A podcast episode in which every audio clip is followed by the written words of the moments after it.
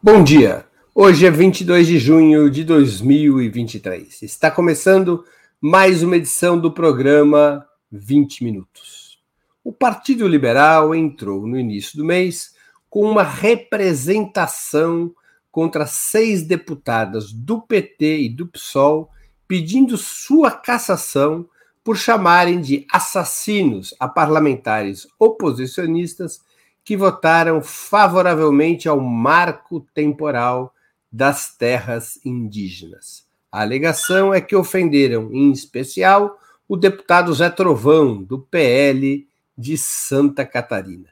Foram alvos da representação junto ao Conselho de Ética as deputadas Érica Cocai e Juliana Cardoso, do PT, e Célia Chacriabá, Saber Bonfim e Talíria Petroni, do PSOL. Nossa entrevista de hoje será com uma dessas parlamentares, Érica Cocai, que está no quarto mandato de deputada federal. Bancária e psicóloga, começou a vida política na luta contra a ditadura, no movimento estudantil e sindical, tendo sido a primeira presidenta do Sindicato dos Bancários do Distrito Federal.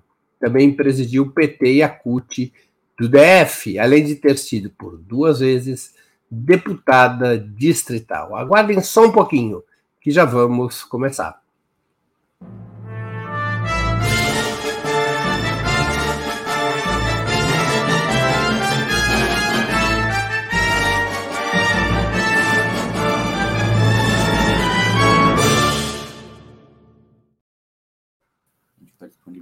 Bom dia, Érica. Muito obrigado por aceitar nosso convite. Uma honra ter sua presença no 20 Minutos. Opa! Estamos aqui sem imagem. Olá, agora sim. Olá, como vai? Muito obrigado por aceitar então, nosso convite. Uma honra ter sua presença aqui no 20 Minutos. Então, é, um, é uma alegria estar aqui conversando, enfim, sobre todos esses, esses, esses ataques que nós estamos sofrendo, que são violências políticas de gênero, misoginia pura. São seis mulheres que estão sendo é, representadas no Conselho de Ética, com risco, inclusive, de virem a perder os seus mandatos, eu me incluo dentro delas, duas indígenas, duas indígenas, seis mulheres, das seis, duas são indígenas. E nós estamos sendo, é, é, enfim, representadas e estamos é, no Conselho de Ética, que o processo já começou. É um processo que tem uma diferença com relação a Juliana Cardoso, é, Talíria Petroni já estava respondendo a um outro processo, onde ela fez uma defesa do próprio meio ambiente e ela, enfim, é, questionou o que aquele que Bolsonaro disse que foi um excelente ministro do meio ambiente, porque isentou 80% das multas dos criminosos ambientais, ele mesmo é sendo acusado de estar macomunado com madeireiros ilegais aqui na região da Amazônia. Então, portanto, Patalina Petroni responde a dois processos e a, deputada Juliana Cardoso também a dois processos, sendo com o mesmo objeto, que foi o nosso protesto contra o, o marco temporal. Ou seja, o, o PL 490, ele, ele, ele estabelece um marco temporal, mas ele é mais cruel do que isso. É o marco temporal já é uma crueldade imensa, é a legalização do esbulho, é a legalização do etnocídio, do genocídio que este país vivenciou com relação aos povos indígenas. Mas o, o projeto, para além disso, ele tira o usufruto exclusivo dos territórios indígenas pelos próprios indígenas, que está previsto na Constituição. E ele possibilita revogar homologações já feitas. Ou seja, é, não se sabe direito como, num processo absolutamente é, tecido com muita, com muitos, com um afã anti-indígena é, cheio de subjetividades, é, se pode avaliar se os indígenas que ocupam aquele território já homologados preservam a sua condição indígena ou não, se não preservarem, podem perder o território já homologado. Então, esse é o PL que eles aprovaram é, é, de forma absolutamente atentatória contra os direitos, contra, é, contra a civilidade, enfim, e contra os direitos dos povos indígenas. Nós protestamos.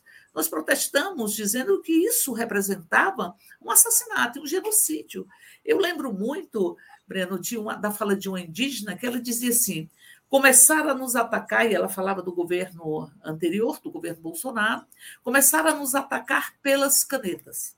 E ela se referia à retirada de orçamento, ela se referia à tentativa de desconstrução de toda a legislação que nós fizemos neste país de preservação dos direitos dos povos indígenas.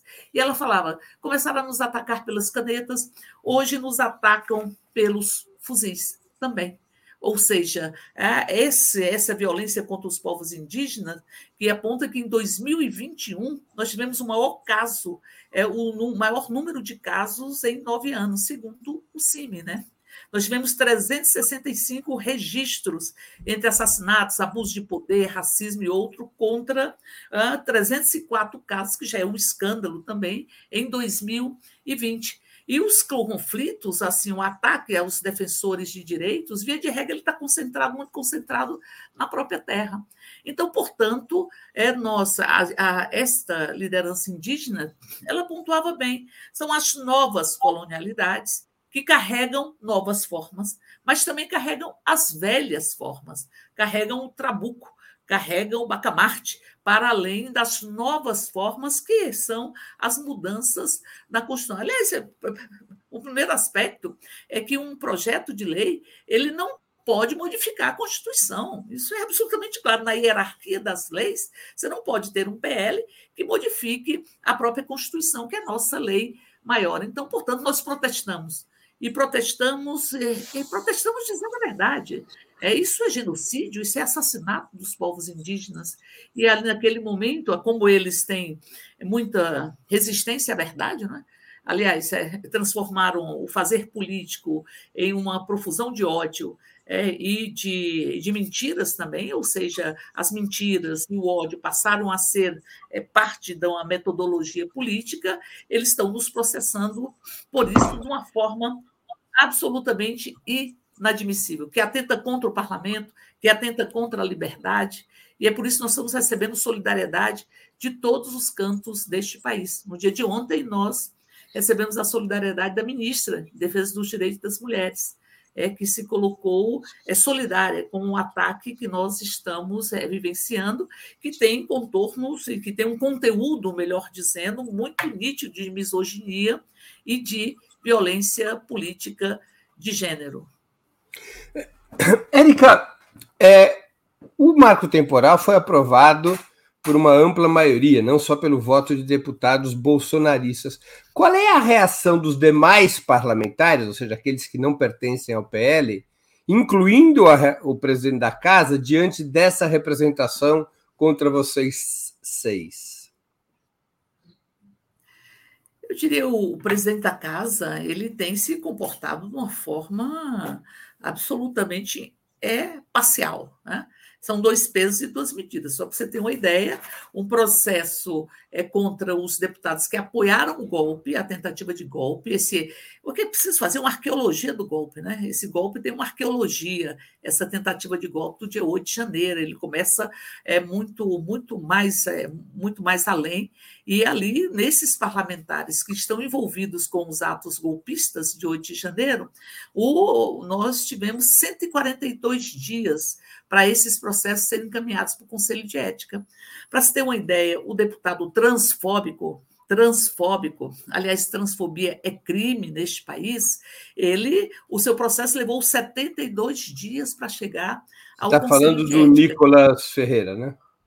Exatamente, transfóbico e que precisa ser responsabilizado por isso, porque discurso não é, é não se perde no ar. Discurso vira bala, discurso vira hematoma. Nós estamos falando de um país onde mais se mata a população LGBT ano após ano é, em todo é, o mundo. O processo dele levou 72 dias para chegar no Conselho. O nosso processo levou quatro horas. Quatro hum. horas para chegar no Conselho de Ética. E eles fizeram Isso um depende do presidente da casa. Depende do presidente da casa.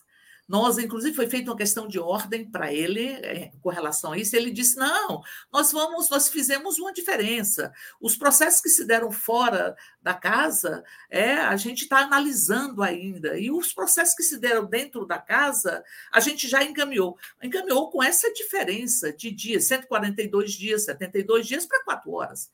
E eles encaminharam um projeto, um processo que foi uma representação única é, responsabilizando as seis parlamentares, o que é antirregimental. E o que, que fizeram? Desmembraram. É, é a mesma, o mesmo ataque que está posto em seis representações diferentes, porque não podiam ter um único, uma única representação para seis parlamentares. Então, portanto, há uma parcialidade. Aliás, o presidente da casa ele deu uma resposta à questão de ordem dos processos que acontecem dentro da casa, os processos que acontecem fora da casa, que não tem respaldo no regimento.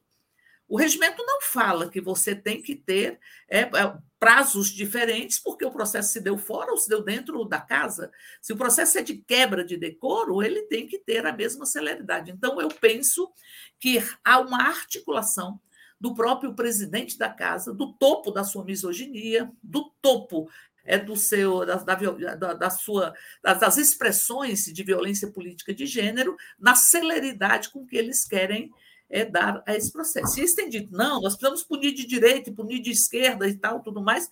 Bom, não tem. Nós estamos falando é, de parlamentares que se posicionaram frente a uma votação uma votação, uma votação extremamente nociva para o país, que expressaram a sua opinião sobre aquela postura. Não houve nenhum ataque direto, foi uma postura. Nós chamamos estes que apoiaram essa proposição de assassinos. E nós repetimos, são assassinos. Assassinos do futuro, assassinos do meio ambiente, assassinos dos povos indígenas, assassinos da condição, da condição é, humana. Então, portanto, não se pode comparar isso com parlamentares que, por exemplo, articularam, articularam é, o, o próprio golpe contra a própria democracia, ou que tem posturas nitidamente transfóbicas. E ele está falando isso.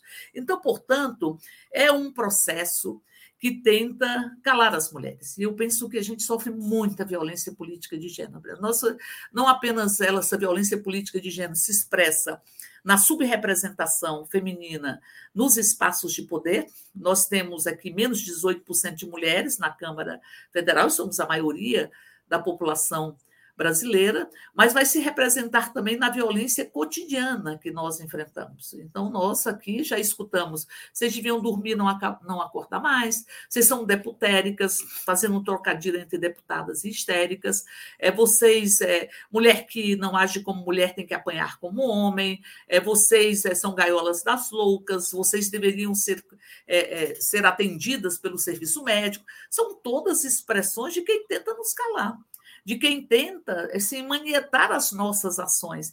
É uma violência política de gênero que está em curso. E ali nós vamos eh, ver que esse processo aqui na Câmara Federal ele pode ser é, uma, uma dar uma sinalização para o conjunto do país. Porque, você acha que existe uma articulação? Você acha que existe uma ação articulada para efetivamente caçar o mandato de vocês? Ou a lógica deles é fazer pressão? Então, eu penso que é, eles querem nos calar. Ele tem uma intenção de nos intimidar, tem uma intenção de nos silenciar, e eles não vão conseguir nos silenciar nem nos calar, mas eles, é, eu penso que eles se articulam para impor uma punição a, a, a cada uma de nós que, que estamos respondendo no Conselho de Ética por expressarmos a nossa própria é, posição. E isso tem um efeito muito grande no conjunto do país, porque nós já, já escutamos aqui, nós criamos um observatório aqui na casa, que é um observatório que faz parte da estrutura da casa, inclusive, para que observar as violências contra as mulheres. E uma violência que é muito permanente, muito constante, que chega muito a, a esta casa, a partir da dor das mulheres eleitas, é a violência política é, de gênero no exercício dos mandatos. Como estão reagindo as mulheres? Como estão reagindo as deputadas da direita em relação a isso?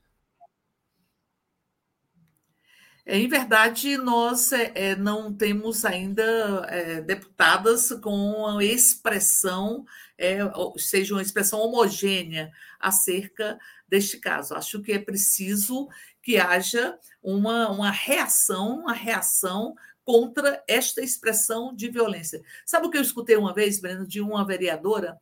Uma vereadora que, desde que era a primeira mulher negra a ser eleita na sua cidade para a Câmara de Vereadores, e vereadoras, e ela so, sofre, desde que foi eleita, uma violência constante, particularmente nas redes, uma violência, violência, violência, uma, é, se incita todo o tempo ódio contra ela, porque o ódio é matéria-prima desses que aí estão da extrema-direita e do próprio fascismo. E ela, em determinado momento, fazendo uma denúncia aqui, no, na, na, na, Câmara Federal, ela dizia: tem dias que eu acordo e eu penso mais ou menos assim se é o meu mandato que vocês querem, toma, porque eu preciso viver. Isso dói demais da conta, demais da conta. Ou seja, é elas, as mulheres se elegem e se elegem a partir da sua própria luta, enfrentando esse sexismo que é estruturante no país. Há, uma, há um pacto muito letal entre o patrimonialismo, o sexismo, o patriarcalismo e o racismo no país, e é um pacto letal. Então, nós enfrentamos tudo isso e atingimos um espaço que não foi pensado pela lógica patriarcal para ser ocupado por mulheres. E aqui eles tentam, é, cotidianamente, é, nos calar.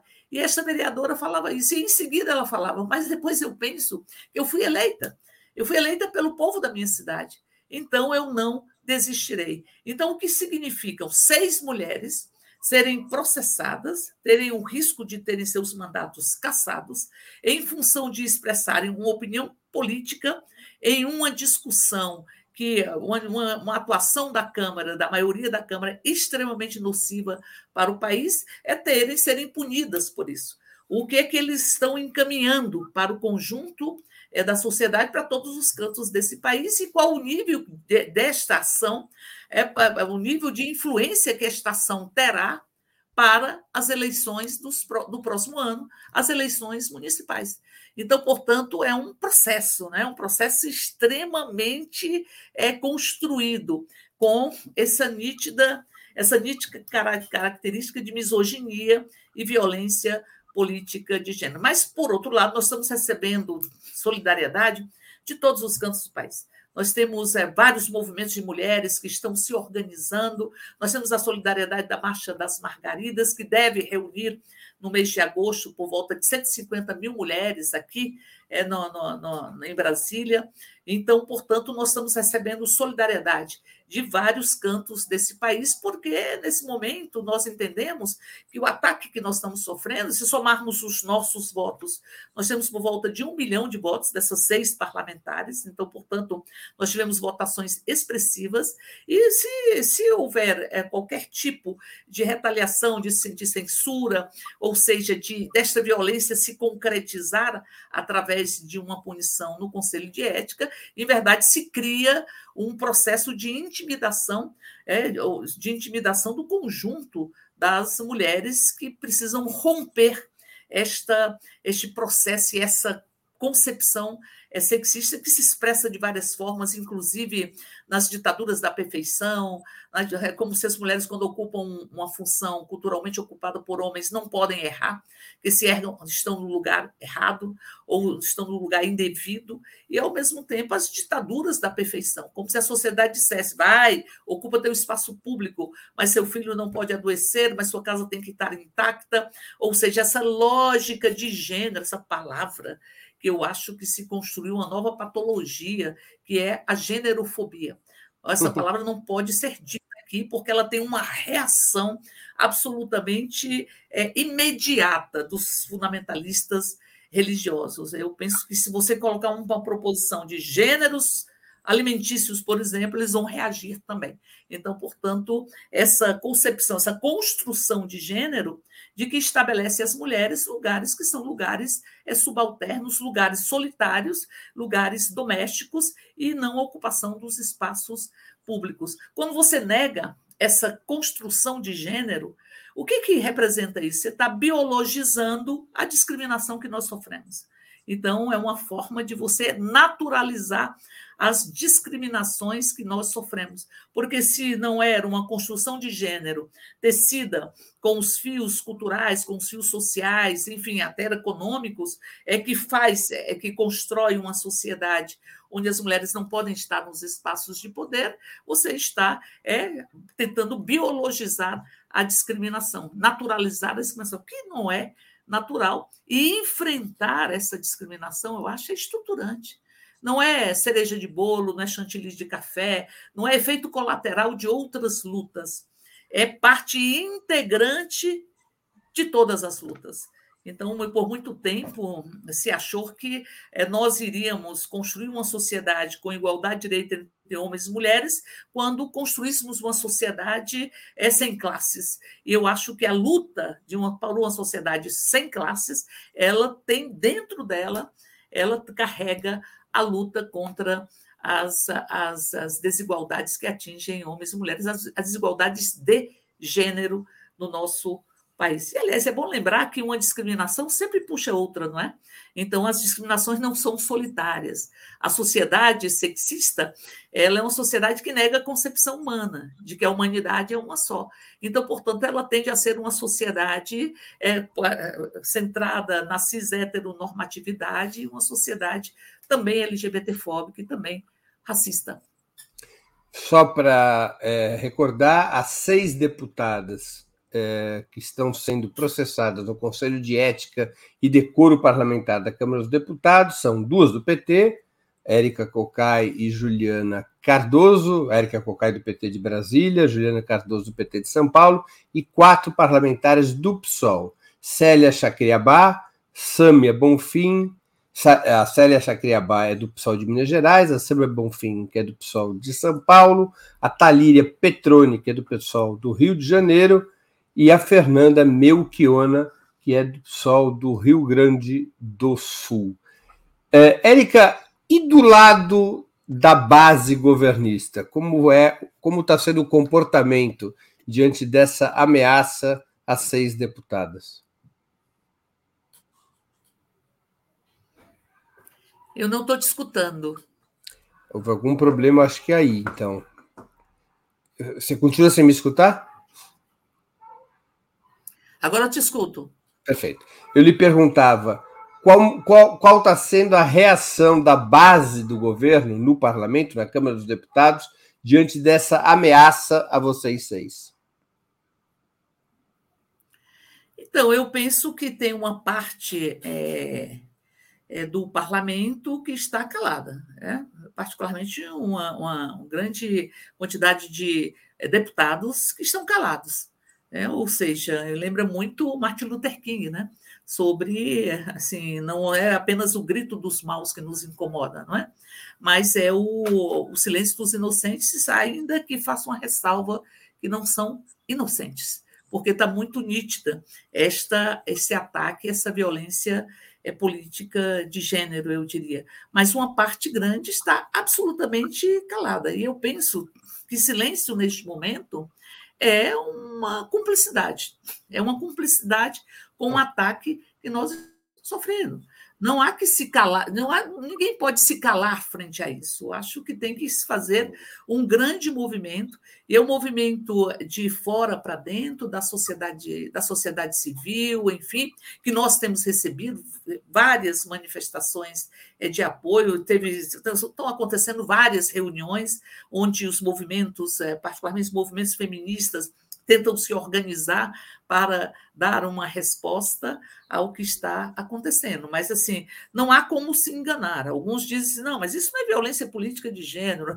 Isso é violência política de gênero, sim. Escolheram mulheres, e seis mulheres, é que se posicionaram é, contra o PL 490, que contém o marco temporal e outras atrocidades, e que fizeram uma defesa, uma defesa é, de mérito contra esta proposição. E seis mulheres foram escolhidas. E eu vou repetir: duas indígenas, duas mulheres indígenas.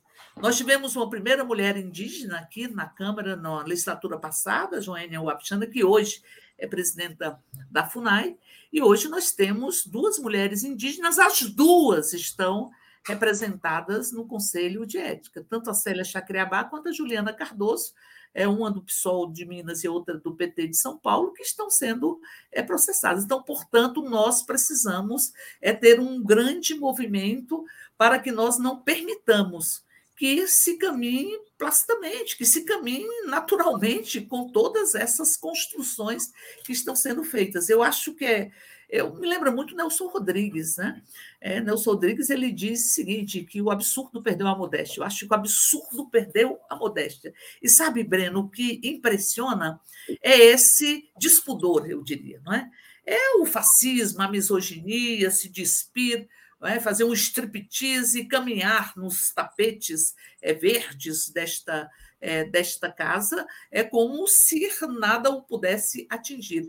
Vejam que que ousadia fascista e misógina processar seis mulheres, duas indígenas, em função do seu posicionamento contra o marco temporal. Eles querem descaracterizar como violência política de gênero, querem descaracterizar como misoginia, mas é impossível. É impossível. Eles não vão colocar houve, houve, houve outros parlamentares, homens, que participaram também do debate e da polêmica sobre o marco temporal. Exatamente, exatamente. É que se posicionaram também de forma veemente contra o marco temporal. E foram seis mulheres.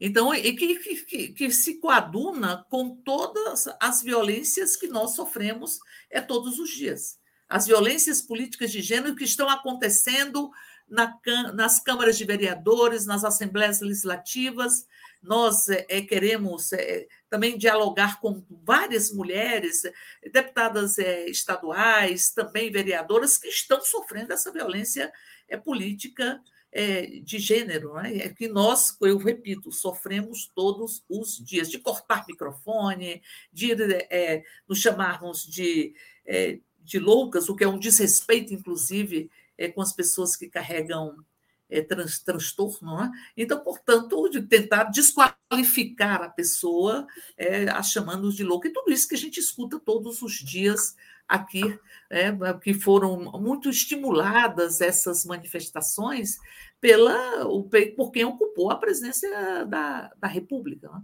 Eu penso que esses períodos muito traumáticos da nossa história, todos muito desumanizantes e todos muito violentos,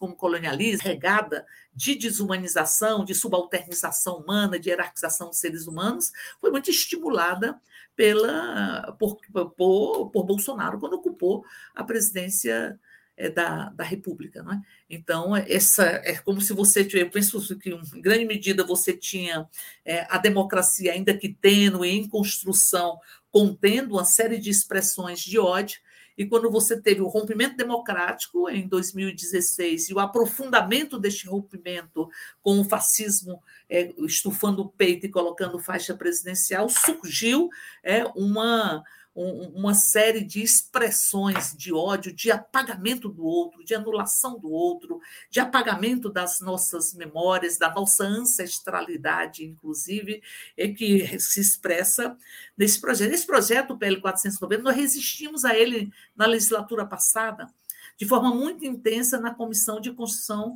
e Justiça. Nós resistimos, resistimos a esse projeto na Comissão de Constituição e Justiça. Aí ele se puxa para o plenário e se aprova é, a toque de caixa é, a partir é, do orquestramento de Arthur Lira. Arthur Lira orquestrou, orquestrou é, no seu jogo de buscar se empoderar para poder é, exigir mais benefícios, ele orquestra e vai, enfim, atendendo pautas, ora pautas do, do, do, segmento do fundamentalismo patrimonialista, onde se inclui os curalistas, e vai atendendo as pautas é, dos fundamentalismos, seja o religioso, seja o, o, o fundamentalismo punitivista ou fundamentalismo patrimonialista. Então, nós temos, enfim, nesse projeto, e é, é importante que a gente nunca é, é, deixe de, de, de, olhar o que, que eles aprovaram aqui. na Câmara, é que acho que a gente tem condições de impedir que vá adiante no Senado. Mas, enfim, o que, que se aprovou aqui na Câmara contra os direitos dos povos indígenas numa celeridade imensa para poder tentar influenciar, penso eu, a decisão do próprio Supremo sobre o marco temporal. Então, portanto, é, isso tudo, essa pauta é orquestrada por, por é, Arthur Lira, que, enfim, é o senhor absoluto é, do, do, do da, de como se movimenta o próprio, o próprio, o próprio, a própria Câmara, e para que dá uma resposta, se respaldar em um segmento ruralista que tem uma super representação. A representação dos ruralistas na Câmara não correspondem ao seu poder, a dos latifundiários, eu diria, não correspondem à sua à sua existência, ou seja, ao que eles representam no conjunto da sociedade. É o inverso da representação feminina, que somos a maioria, é, da representação negra, enfim, nós temos, portanto, uma super representação é, do latifúndio aqui, aqui na Câmara, e, ao mesmo tempo, tivemos e viemos de um governo é, que capturou o Estado e que não deixou o Estado cumprir a sua função. A FUNAI, eu lembro do presidente da FUNAI, Xavier, aqui na Câmara, ele dizia: é, como é que é? substituir os coordenadores da FUNAI para atender aos senhores. Os senhores eram os ruralistas, os ruralistas, aplaudido pelos ruralistas. Ele mesmo, antes de ser presidente da FUNAI, foi assessor dos latifundiários aqui na CPI do INCRE da FUNAI onde ele fazia diligências, intimidava lideranças indígenas, fazia diligências sem anunciar para os membros da, da, da comissão, e na época nós éramos é, oposição, sem anunciar é, que essas diligências iam ser realizadas. Esse virou presidente da FUNAI, virou presidente da FUNAI, como o criminoso ambiental virou é, ministro do meio ambiente. Não é que você não teve uma valorização, uma priorização do meio ambiente é que você teve uma política antiambiental. Você teve uma política anti-indigenista, você teve uma política racista na Fundação Palmares, você teve uma política antifeminista no Ministério eh, de Defesa dos Direitos das Mulheres, ou seja, capturou-se o Estado para que ele não cumprisse a sua função precípua e nem cumprisse os objetivos já ditos é, por Celso Furtado, que falava: cabe ao Estado enfrentar os problemas nacionais e não defender é, os grandes grupos econômicos, enfim, estabelecer da iniciativa privada e dos próprios governantes. Né? Antes de continuarmos, eu queria lembrar vocês que tanto o site quanto o canal de Opera Mundi no YouTube oferecem seu conteúdo de forma livre e gratuita. Mas para sustentarmos nossa atividade jornalística, é indispensável o apoio financeiro de nossos leitores e espectadores. Esse apoio pode ser dado de seis formas. A primeira, através de uma assinatura solidária em nosso site, no endereço operamundi.com.br barra apoio. A segunda, inscrevendo-se como membro pagante em nosso canal no YouTube. A terceira, contribuindo com o Super Chat. A quarta, com Super Sticker. A quinta, escolhendo a ferramenta Valeu, valeu demais, quando assistirem aos nossos programas gravados. E a sexta forma de contribuição é através do Pix. Nossa chave nessa modalidade é apoia.operamundi.com.br. Eu vou repetir. Nossa chave no Pix é apoia.operamundi.com.br. Além dessas seis formas de colaboração, lembre-se sempre de dar like, de clicar no sininho e de compartilhar nossos programas com seus amigos e nos seus grupos a mais eficaz de todas as armas contra as fake news é o jornalismo de qualidade. Apenas o jornalismo de qualidade coloca a verdade acima de tudo. E esse jornalismo que a Opera Mundi busca oferecer todos os dias depende da sua contribuição, do seu engajamento, do seu apoio, do seu bolso. Não importa o valor com o qual possa ou deseje contribuir, para nós ele será sempre útil, será sempre valoroso e ajudará na nossa manutenção e desenvolvimento. Érica, na semana em que foi aprovado o marco temporal, eh, várias outras medidas foram adotadas, foram votadas pela Câmara, eh, que afetaram especialmente o Ministério dos Povos Originários e afeta, afetou o Ministério do Meio Ambiente. Algumas dessas medidas aprovadas pela Câmara, o presidente da República vetou. Qual é a sua expectativa sobre a votação desses vetos na Câmara dos Deputados? Dessa vez, será acolhida a posição do governo ou teremos novo, nova queda de braço? Não, eu penso que é, tem uma forma de fazer política que se constrói no verdadeiro galpão, balcão, eu diria, né? onde busca se negociar absolutamente tudo. Né?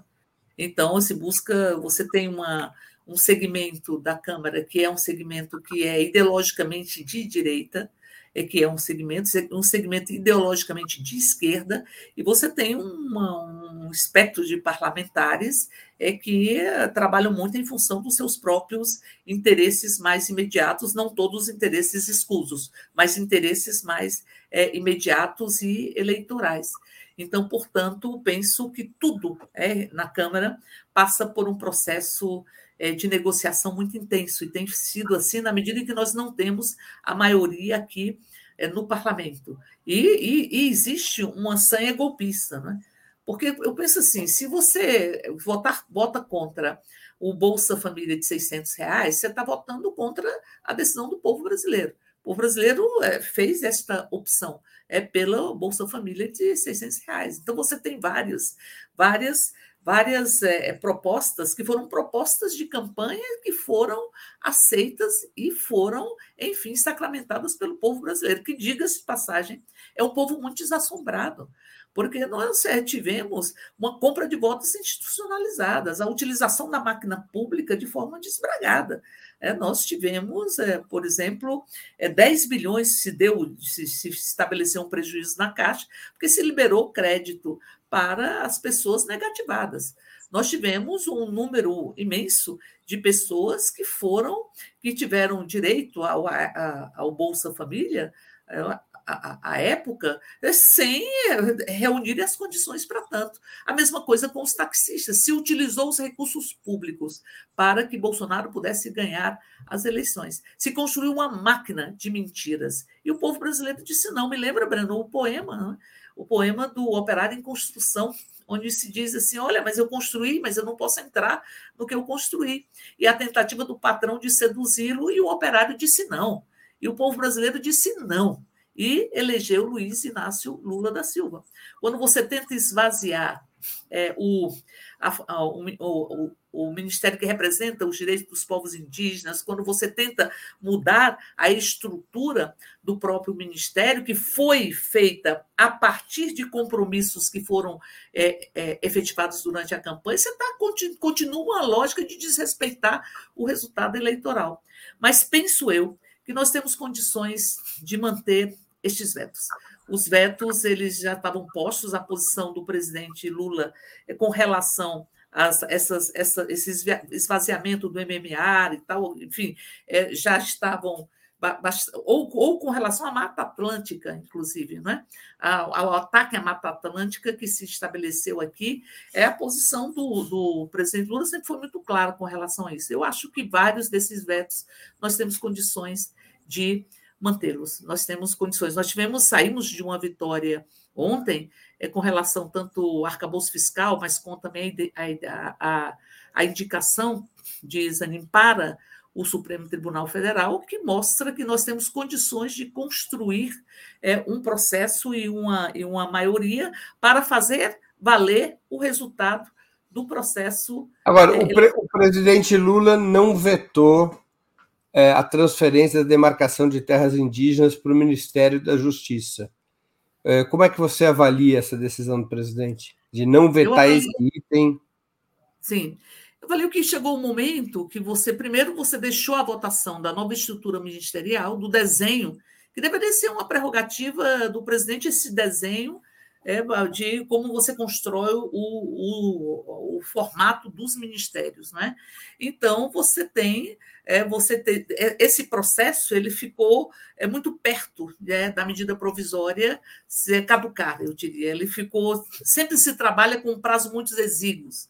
É um prazo muito exíguo. Né? Então, você tem que aprovar hoje, se não aprovar hoje, mandar para o Senado e tal. Sempre se trata, que é uma forma é de, de tensionar e de favorecer ao presidente da Câmara em processos é, de negociações de estruturas dentro do próprio governo. Mas eu penso que, enquanto nós estivermos é, no governo, se podem fazer convênios e se podem é, reafirmar o que representa a própria FUNAI, o que representa o Ministério dos Povos Originários, enfim. Então, eu diria que enquanto nós é, tivermos este compromisso que está posto é, com os povos indígenas na, na presidência da República, isso pode se construir é, por, outras, por outras vias que não sejam vias é, é, infralegais, eu diria, através de, de convênios, através de, é, enfim, de acordos a serem feitos dentro dos próprios ministérios. Mas é preciso que, neste período, nós possamos, neste período do governo, nós possamos dar uma estrutura que seja mais é, é, sólida, independente de quem venha a ocupar a presidência da República. Então, eu diria que nós, é, é, o fato de Lula, é, do acordo que foi feito, é um acordo para manter o cerne, inclusive a criação dos novos é, ministérios. Né? É, foi feito este acordo aqui nesta perspectiva.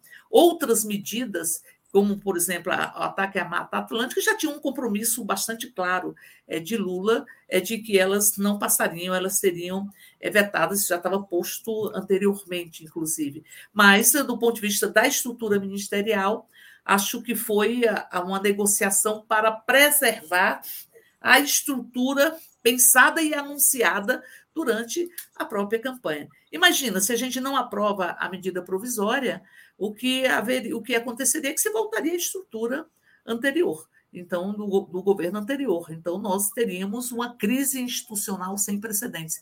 Então, diria que eu não me preocupo tanto. É óbvio que nós tentamos, de todas as formas, fazer com que não houvesse qualquer tipo é, de transferência de, de, de ações dos órgãos que são órgãos importantes para a construção da democracia e da cidadania, mas é, penso que há por condições de convênios, de acordos interministeriais que possam é, que minimizam esta, o impacto que teria nestas, nestas construções que foram efetivadas.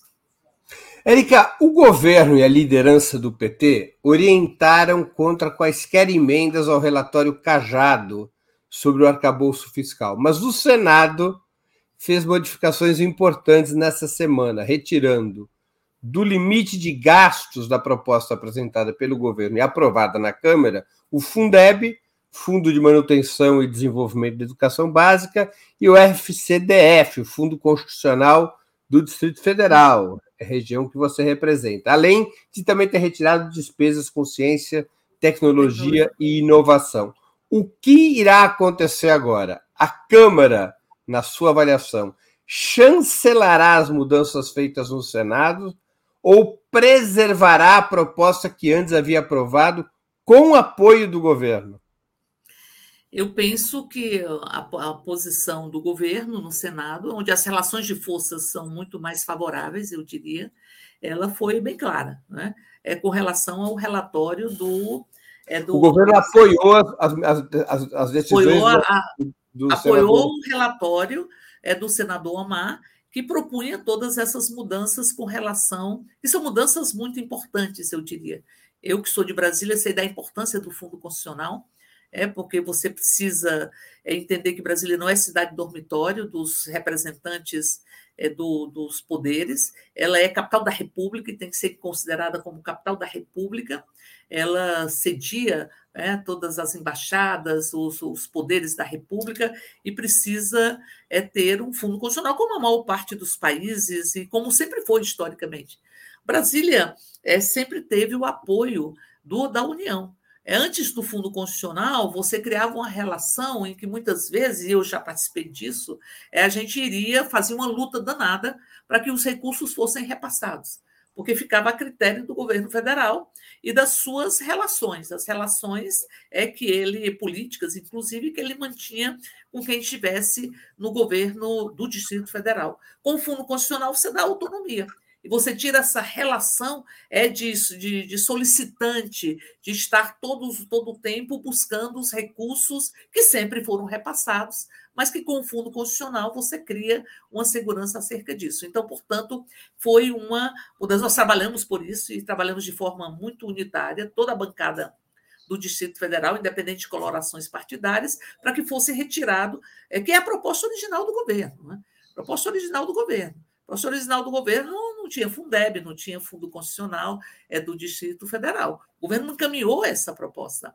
E nas relações com a Câmara, acabou optando para dar celeridade ao próprio processo de que não houvesse a discussão de emendas. A postura no Senado do governo foi uma outra postura, resgatando o projeto original do próprio governo em grande medida. Então, nesse sentido, eu acho que temos todas as condições de aprovarmos é, as modificações que foram feitas no Senado e vamos trabalhar para isso. São boas modificações, porque tira é do arcabouço, é o, a, a, enfim, é esses, esses recursos que são importantes tanto para a construção de sentimento de nação, com o Fundo Constitucional, para o Fundeb, para a própria ciência e tecnologia. Acho que temos condições é, de aprovar aqui, vamos trabalhar para isso de forma muito intensa.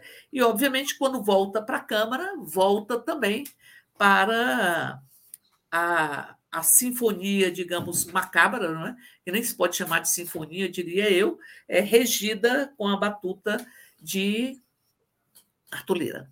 Então, assim, obviamente que o Fundo Constitucional já, o, o arcabouço fiscal, ou o regime fiscal sustentável já está aprovado, é porque aqui não vai se discutir, não vai se rever essa discussão, vai se discutir apenas se, fica com o texto da Câmara ou com o texto do Senado todos os dois textos eles asseguram a nova, o novo regime fiscal. Então, isso está absolutamente seguro. Mas, assim, é o tempo para que se possa efetivar realmente esse, esse novo regime fiscal. Isso fica sob o controle, inclusive, é do próprio presidente da Câmara, que já anunciou que só iria colocar em votação o, o novo regime fiscal porque volta por a Câmara, porque foi modificado no Senado, na primeira semana de julho. E nós estamos nos aproximando do próprio recesso. Então, portanto, penso que nós temos condições de mantermos o texto do Senado, até porque ele resgata o projeto original e ele também foi apoiado pela base do governo no próprio Senado. Érica, o governo Lula tem maioria na Câmara dos Deputados? O governo Lula, é, é, a partir da habilidade do próprio Lula, a partir da, enfim, da apropriação que o povo faz das suas próprias propostas, porque eu acho que isso é um elemento absolutamente fundamental. Ele constrói maiorias. Nós sabemos que a eleição que saiu de outubro, ela não dá é, maioria da, dos partidos, maioria aos partidos da base de apoio ao próprio Lula. Mas nós temos construído grandes vitórias. Aqui, ainda que nós, que somos dos partidos de apoio ao, ao, ao presidente da República, desde o primeiro momento, não tenhamos a maioria a partir do resultado das urnas em outubro. Mas nós se tem construído, sim, maiorias. Eu penso que é inegável que as propostas mais é, é, estruturantes do próprio governo, todas elas, elas foram aprovadas. É com o nível de negociação, com o nível de articulação, com tudo isso, porque nós o governo Lula constrói maiorias nos projetos que são estruturantes. Foi assim com a reforma ministerial, foi assim com a, a, a PEC da transição, inclusive, ainda antes de assumir a própria, o própria presidência da República. Foi assim com o Bolsa Família, foi assim com o, o é Minha Casa Minha Vida, e tem sido assim. Todas as propostas do governo Lula, elas têm sido é, vitoriosas, propostas estruturantes, eu diria. Teve realmente recados eu atribuo como recados. A questão do saneamento foi recados. Recados que foram é, dados, né? É para que para dizer que, olha, nós estamos aqui e temos poderes, poderes. Eu acho que foram recados para estabelecer outra relação de negociação do próprio presidente da casa com é, o, o, o Arthur Lira fez alguma coisa na, na, nesta semana é que eu, assim, eu nunca tinha visto, eu nunca vi tudo, né? Eu estou no meu quarto mandato e tem, é, tem muita história no parlamento. Mas ele aprovou uma proposta do Ministério Público é, que, que dava, dava plenas autor, plenas, é, plena liberdade ao próprio presidente, ao, ao procurador-geral para que ele possa reformar, modificar os cargos, transformar cargos efetivos em cargos comissionados e tal, sem passar pelo parlamento. Ele aprovou sem espaço nenhum de qualquer tipo de fala. Ou seja, aprovou a urgência e em seguida aprovou a proposição.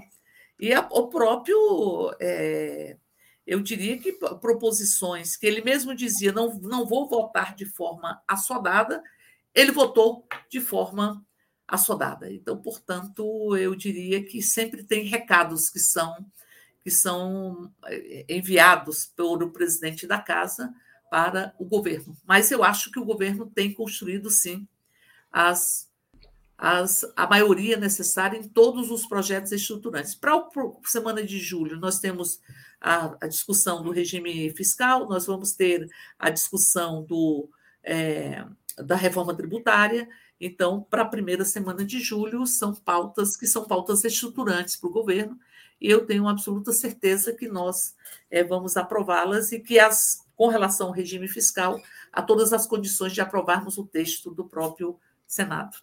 Agora, essas propostas do governo, você citou o arcabouço fiscal e a reforma tributária, não são medidas que, é, digamos, colidem contra os grandes interesses empresariais do país. No planejamento do governo, haveria uma segunda etapa da reforma tributária, que essa sim incidiria sobre, sobre esses interesses, adotando medidas de distribuição de renda e riqueza, como impostos sobre lucros e dividendos, impostos, eh, mudanças, enfim, tributárias que fossem no sentido da distribuição de renda e riqueza. Reformas deste tipo, que afetam os grandes interesses empresariais, para reformas desse tipo, o governo tem maioria? Eu diria que é possível construir as maiorias. Né? Agora, isso depende muito da, do diálogo, com, da disputa de hegemonia, da disputa de narrativas. Eu penso que a nossa democracia representativa ela mostrou é, fragilidades, né? e ela tem mostrado fragilidades. Né? Mas é, é preciso ter um choque democrático e ter um nível de organização popular é, que possa é, ser mais é, sustentáculos mais profundos a todas as mudanças mais estruturantes. Então, acho que a primeira etapa é uma etapa, como você disse, que talvez não tenha tantos, tantas polêmicas aqui na, na Câmara. E a segunda etapa, eu também não sei se deveria ter uma primeira e uma segunda etapa, e se a segunda etapa fica é, no caminho, que é a, a discussão mais estruturante de ter uma política uma política tributária que não, que não penalize e aprofunde as próprias desigualdades, que não seja regressiva. Aqui no Brasil, você taxa muito pouco é, a, a, o patrimônio, é, taxa pouco o patrimônio, taxa muito o consumo, enfim. Então, portanto, acho é que é, é uma discussão que nós temos que traduzi-la para o conjunto da sociedade. Acho que a gente tinha que ter um nível de organização da sociedade, o nível de é, é, é, construção de comitês em defesa de uma reforma tributária justa, em defesa de taxar as grandes fortunas que não se conseguiu em legislaturas anteriores, mas não só isso, taxar mais o patrimônio, que tem que fazer uma campanha e tem que envolver o conjunto da população, porque nós já conseguimos transformar muitas é, é, minorias em maiorias aqui. Veja o que foi a PEC 32, que é a reforma, a dita reforma administrativa. Ela, o governo não conseguiu, o governo Bolsonaro não conseguiu aprová-la. E ele tinha maioria para poder aprová-la. A maioria, inclusive, na comissão especial. Não conseguiu aprová-la. E, em parte, porque a população ela deu muita concretude ao que é o servidor público. Durante a pandemia, é, eu costumo dizer que os nossos heróis e heroínas, eles é, vestiram jaleco branco, não vestiram farda, nem calçaram é, é, coturno. Né? Foi jaleco branco, foi jaleco branco, foi giz, foi livros, foram a, a, saúde e a educação, que concentra o maior número de servidores é, no Brasil, eles é, mostraram o seu gigantismo. E ali você deu concretude, não é? Porque o fascismo sempre elege inimigos imaginários é, sempre elege inimigos imaginários para justificar a sua própria truculência, a sua própria crueldade. Então, sempre é uma profusão de caça a fantasmas, né? a inimigos é, imaginários, para e uma cultura muito do medo também. Os inimigos imaginários constroem uma cultura do medo para justificar o arbítrio e o autoritarismo. Aliás, o racismo também é, é, é desprovido de empatia, não consegue sentir a dor do outro e sempre é auto autocentrado também.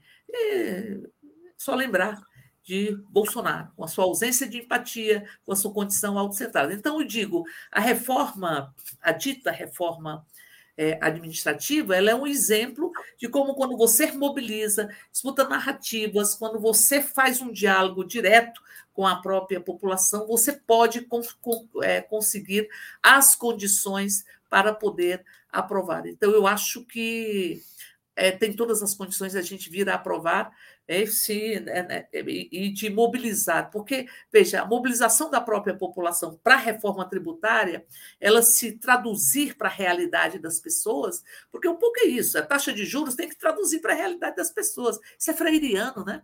É, Freire fala de considerar a realidade das pessoas, trançar os saberes, trançar os fazeres, e eu penso que é possível, sim, nós fazermos reformas que sejam estruturantes na política tributária brasileira. É uma necessidade, mas isso tem que fazer parte de um processo é, de mobilização muito intensa, porque isso tem muito efeito é, no poder no poder legislativo. As pessoas, os parlamentares dependem é, do, do crivo das urnas, né? E, e, nós vimos isso, eu vou, vou, repetir o exemplo, na PEC 32, é, o, o governo tinha ampla maioria, enfim, é, estava com o segmento da iniciativa privada, do mercado, aliás, mercado que eles dão inclusive características humanas, o mercado fica triste, o mercado fica nervoso, o mercado, enfim, esse mercado, é, e particularmente o mercado financeiro, que tem dominado acumulação do capital no Brasil e que não tem qualquer tipo de relação com, com o território, porque não produz, é um capitalismo improdutivo. Requião diz que é um capitalismo vadio. Uhum. Então, assim, não tem relação com, com não, não produz, portanto, não tem relação com o mundo do trabalho, não é desterritorializado, não se importa com infraestrutura para escoar a produção, não se importa se há ou não mercado interno, porque nada, nada tem para vender. É o rentismo puro. O Brasil foi, sangrou com essa lógica rentista que precisa ser é, superada. E eu penso que se supera é, com muitas políticas culturais, com muita educação e com muita organização da própria população, que não cabe ao governo é, organizar a própria população, né? mas cabe ao governo fazer a disputa é, de narrativas e traduzir o que representa a alta taxa de juros, o que representa essa política tributária. É dizer para as pessoas: quando você abre um pacote de biscoito, você paga 40% de imposto. Quando você acende uma luz, você paga mais ou menos a mesma coisa de imposto. É, então, esse, essa arrecadação é que se transforma em políticas públicas. Aliás, Breno, quando houve o teto do gasto, se desprezou a arrecadação, porque não precisava. Assim, é, você podia arrecadar 400, mas se a variação da inflação fosse 100, você só podia gastar com despesas primárias e políticas públicas 300. O resto é para despesa financeira. Então, houve uma destruição muito grande das condições de funcionamento do próprio Tesouro, da Receita ou seja, da receita. Você diminuiu o número de pessoas, diminuiu o orçamento, ou seja, não renovou é, a, a, os quadros porque os, as pessoas foram saindo e não saindo não havia concurso. Houve uma precarização da própria receita em função é, da, da, do desprezo que se estabeleceu com a própria arrecadação, porque o teto de gastos era variação da inflação e não tinha relação com arrecadação. Isso é corrigido com o regime fiscal hoje, eu acho, é que acaba tendo uma relação com a própria arrecadação. Uma pergunta que a gente já está caminhando para o final da entrevista, uma pergunta de um espectador nosso que contribuiu com o Superchat, Joaquim Silvino. Érica, o brasileiro é fascista? Olha só a maioria dos parlamentares eleitos, a maioria de extrema direita proto-fascista. Eu penso que a gente, eu não diria que o povo brasileiro é, é fascista, não é? Até porque Lula ganhou as eleições. É, Lula ganhou as eleições contra é um protótipo fascista muito muito autêntico, eu diria, não é? é e ganhou as eleições com tudo isso, com cartão corporativo, com, é, com todas essas, essas, essas ações. O último ano do governo Bolsonaro, ele foi apenas, foi, teve dois centros. Um é ganhar as eleições, ganhar as eleições, e aí utilizar de todos os recursos nesse sentido, e o segundo, de questionar o resultado das eleições, se não fosse resultado das eleições que é, pudesse assegurar a sua própria vitória. Se dedicou a isso. É, por um lado, desde que no primeiro, governo, primeiro dia do governo Bolsonaro ele passou a questionar as instituições, porque quer dominar as instituições. É como se as instituições só pudessem existir se fosse é, se fosse se dependesse das suas concepções. A mesma relação com o outro. O outro só existe se for o meu espelho se pensar de, como, de forma diferente, se amar de forma diferente, se é, tiver é, crenças de, de diferentes, eu anulo o outro. Então, esse apagamento do outro, isso deixou muita marca no país. E a gente vai demorar algum tempo para poder, enfim, cicatrizar essas feridas. Mas aí diz um jovem residente numa conferência de saúde, e eu repito o que ele fala porque eu achei muito interessante, que a gente não quer mais falar pelas nossas cicatrizes, né? A gente quer falar pelas nossas tatuagens, é, digo eu, pela tinta do urucum, pela tinta do genipapo, é, que foram utilizadas para escrever na Constituição os direitos dos povos indígenas. Então, portanto, eu diria que eu não considero o povo brasileiro fascista.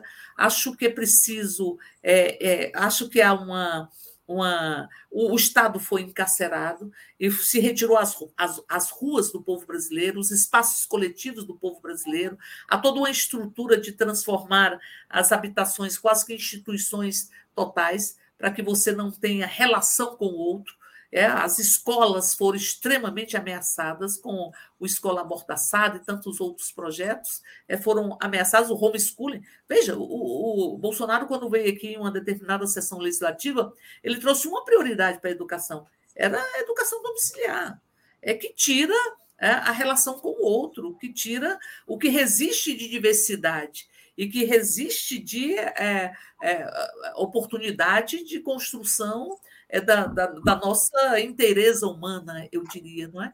Então, portanto, eu diria que se se investir mais é, é, em educação, em mobilidade urbana, em mobilidade urbana, sabe o que é, Breno? Assim, o transporte urbano ele é feito para explorar os corpos. Você consegue ter, pegar um ônibus para ir trabalhar. Mas você dificilmente consegue pegar um ônibus para ir para um, um, eh, um, um parque, para ter um lazer, para ter uma cultura. A organização da cidade, por isso, um direito que é absolutamente contemporâneo é o direito à cidade.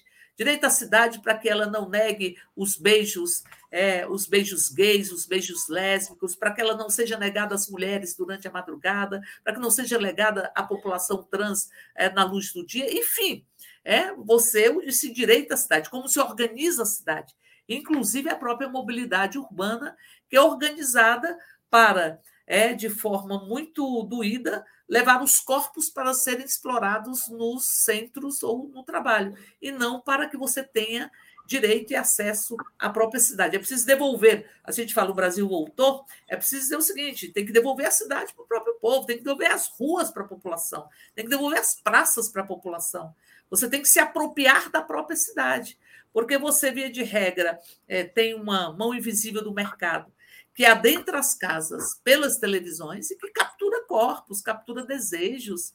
Uma coisa que é, chama a atenção é que os adolescentes entram na vida infracional em 85% por crime contra o patrimônio. A sociedade diz: consuma para eu te respeitar e não dá o direito a consumir. Então, portanto, é a mão invisível do mercado que captura desejos, que captura corpos, que captura o sagrado, inclusive. E que, em grande medida, pelos grandes meios é de comunicações a serviço dessa mercadorização das almas, dos corpos, da mercadorização dos desejos, da água, da energia, mercadorização. e vamos romper, portanto, com o fetiche, a mercadoria é, que estimula e nega, estimula e nega o próprio consumo. Então, eu diria que é preciso construir uma nova forma é, de ocupação da própria cidade, o direito de ser, que é uma sociedade é, que nos quer coisa, né? Eu acho que tem um dilema também meio shakespeariano de ser ou não ser, porque querem que nós sejamos exatamente como querem que nós sejamos, e não como nós realmente somos. Por isso que o Leminski disse, eu sempre lembro dele, que isso da gente querer ser exatamente o que a gente é, ainda vai nos levar muito além. Concordo com ele. Erika, nós estamos chegando ao fim da conversa e eu queria fazer, queria te fazer duas perguntas que eu sempre faço aos nossos convidados e convidadas antes das despedidas. A primeira é qual livro você gostaria de sugerir aos nossos espectadores, a segunda, qual filme ou série poderia indicar a quem nos acompanha. Então, eu digo assim, eu li há pouco tempo e já saiu um novo livro do Itamar Vieira, mas o Tortarado. Eu acho que ele é um livro que a gente deveria ler, porque ele trabalha com a nossa ancestralidade, e nós somos a nossa ancestralidade, também que ainda vai chegar. Ele trabalha com a questão da terra. Se você ver, como disse, a maior parte das violações ou de violências contra defensores de direitos humanos está associada à terra. A retirada de direitos dos povos indígenas é associada à terra. É como se os, o latifúndio quisesse fincar suas estacas na alma da nossa brasilidade e da nossa ancestralidade. Então, acho que é um, é um livro torturado do Itamar Vieira Júnior, e diz que lançou um novo livro, mas eu ainda não li, é que seria importante para a gente mergulhar nesse Brasil. A gente precisa deixar de superficializar os nossos próprios entendimentos e os nossos próprios é, sentimentos, né? mas é mergulhar, é mergulhar é, nós mesmos, na nossa própria estrutura social, entender, é, resgatar a nossa história, resgatar a nossa memória, resgatar isso que o governo Bolsonaro tentou tirar, né? arrancar, apagar a nossa memória, apagar a nossa história. Então, eu diria, vale a pena ler o Torto Arado. E o novo livro, que eu também não conheço ainda.